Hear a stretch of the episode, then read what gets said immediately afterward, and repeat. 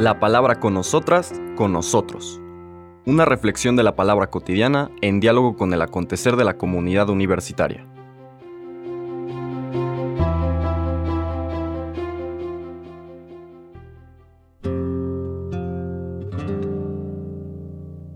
Hola, buenos días. Bienvenidas, bienvenidos a la palabra con nosotras, con nosotros de este jueves 11 de enero.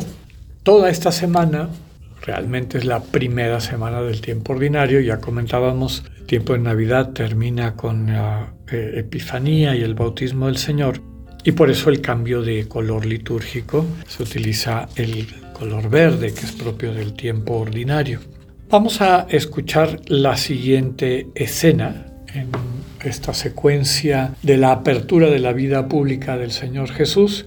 Recordemos la primera escena tuvo que ver con el exorcismo en la sinagoga de Cafarnaum, después la curación de la suegra de Pedro y de muchas otras personas que le llevaron curaciones y exorcismos, después la oración del Señor y su convicción de que tenía que llevar esa buena noticia, esta manera alternativa de encuentro con Dios, no solamente en Cafarnaúm, sino a muchas otras comunidades de los alrededores.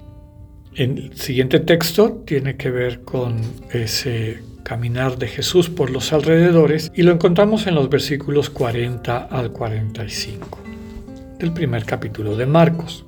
En aquel tiempo se le acercó a Jesús un leproso para suplicarle de rodillas, Si tú quieres, puedes curarme. Jesús se compadeció de él y extendiendo la mano lo tocó y le dijo, Si quiero, sana. Inmediatamente se le quitó la lepra y quedó limpio. Al despedirlo, Jesús le mandó con severidad, No se lo cuentes a nadie pero para que conste, ve a presentarte al sacerdote y ofrece por tu purificación lo prescrito por Moisés. Pero aquel hombre comenzó a divulgar tanto el hecho que Jesús no podía ya entrar abiertamente en la ciudad, sino que se quedaba fuera, en lugares solitarios a donde acudían a él de todas partes. Palabra del Señor. Una escena eh, muy rica, muy, muy llena de, mensajes que si no tenemos el contexto de la época y las situaciones se nos escapan.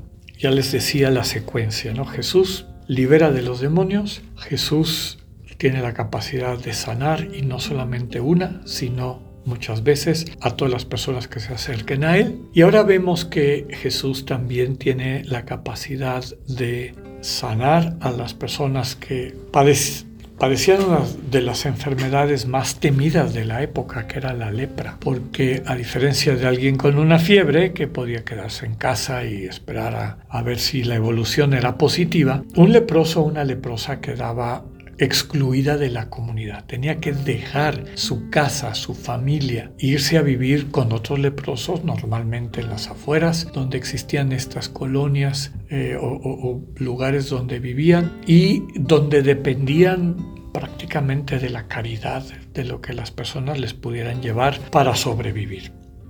Había toda una serie de reglas que eh, debían moverse tocando campanas, gritando soy impuro, soy impuro, para que la gente se alejara cuando andaban desplazándose de un lugar a otro. Si no cumplían con estas reglas, pues habría, había castigos impuestos. Si regresaban a la, a la comunidad, entraban a las poblaciones y los descubrían, pues los castigos podían ser hasta el linchamiento, ¿no? En fin, esa es la situación de esta persona que nos dice el texto que se le acerca a Jesús. O sea, está rompiendo reglas. Se le acerca a Jesús y le suplica de rodillas, si tú quieres puedes curarme. Desde luego que seguramente había, había oído hablar de Jesús por parte de las personas que les llevaban la comida o eran solidarias con ellos, habría oído que hay alguien que está curando a las personas, dice, pues yo me voy a animar, Y se anima a acercárseles nuevamente les comentaba, está rompiendo una serie de reglas. Nos dice el texto que Jesús se compadeció de él. El verbo griego que se utiliza aquí para compadecer es todavía más fuerte, es difícil de traducir. Básicamente quiere decir que se le conmueven las entrañas a Jesús, ¿no? Queda realmente tocado por la situación de, esta, de este ser humano, de este hermano que se le acerca a él, al grado que le extiende la mano, dice el texto, extendiendo la mano lo tocó y le dijo. Ahí vemos que se le acercó a Jesús prácticamente enfrente, está arriesgándose a mucho el leproso. El Señor está conmovido por, primero, la fe que tiene y segundo, que hubiera tomado la decisión de pues prácticamente arriesgarlo todo por acercarse a Jesús para pedirle este favor, ¿no? El Señor lo toca, algo inaudito, porque al tocarlo él queda impuro. Al entrar en relación con el leproso y más al tocarlo, él queda impuro. Pero en el fondo le dice, sí quiero, sana. Dice el texto que inmediatamente se le quitó la lepra y queda limpio.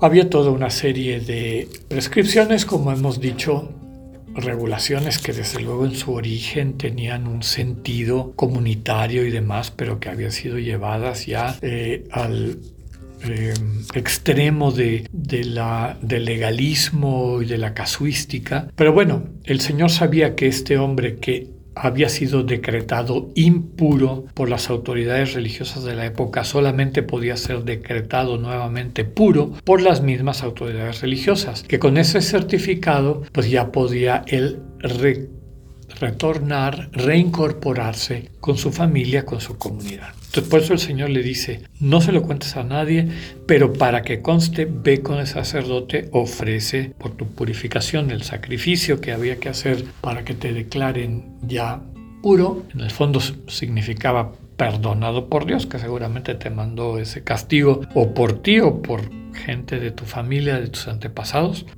desde luego que no era en lo que creía el Señor Jesús, pero eran las prácticas. Si no recibía ese certificado no se podía restituir a su familia. Pero también le pide que no divulgue lo que acaba de pasar. Por lo que ya describíamos el secreto mesiánico, el deseo de Jesús que no se contaminara la imagen del tipo de Mesías, del tipo de consagrado, del tipo de rescatador que era Él. Pero bueno, prueba ser inútil porque esta persona se pone a divulgar con el entusiasmo que traía por todos lados lo que Jesús había hecho. Dice el texto que no podía entrar ya abiertamente en la ciudad.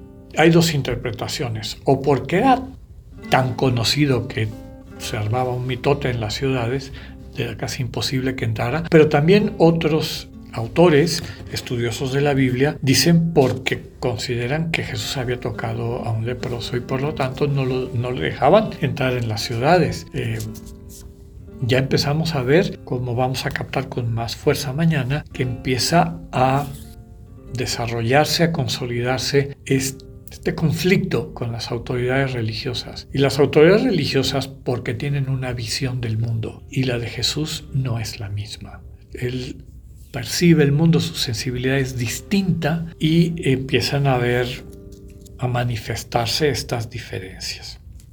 Con todo dice el texto que la gente lo seguía buscando, acudían a él de todas partes, en esos lugares solitarios donde él se había ido a refugiar, dado que le era prácticamente imposible entrar a los pueblos o a las comunidades.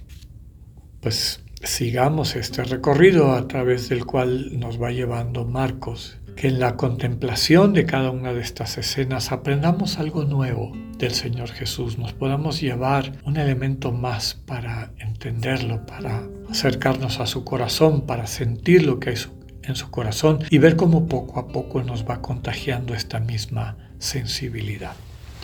Que así sea, que tengan un buen día, Dios con ustedes.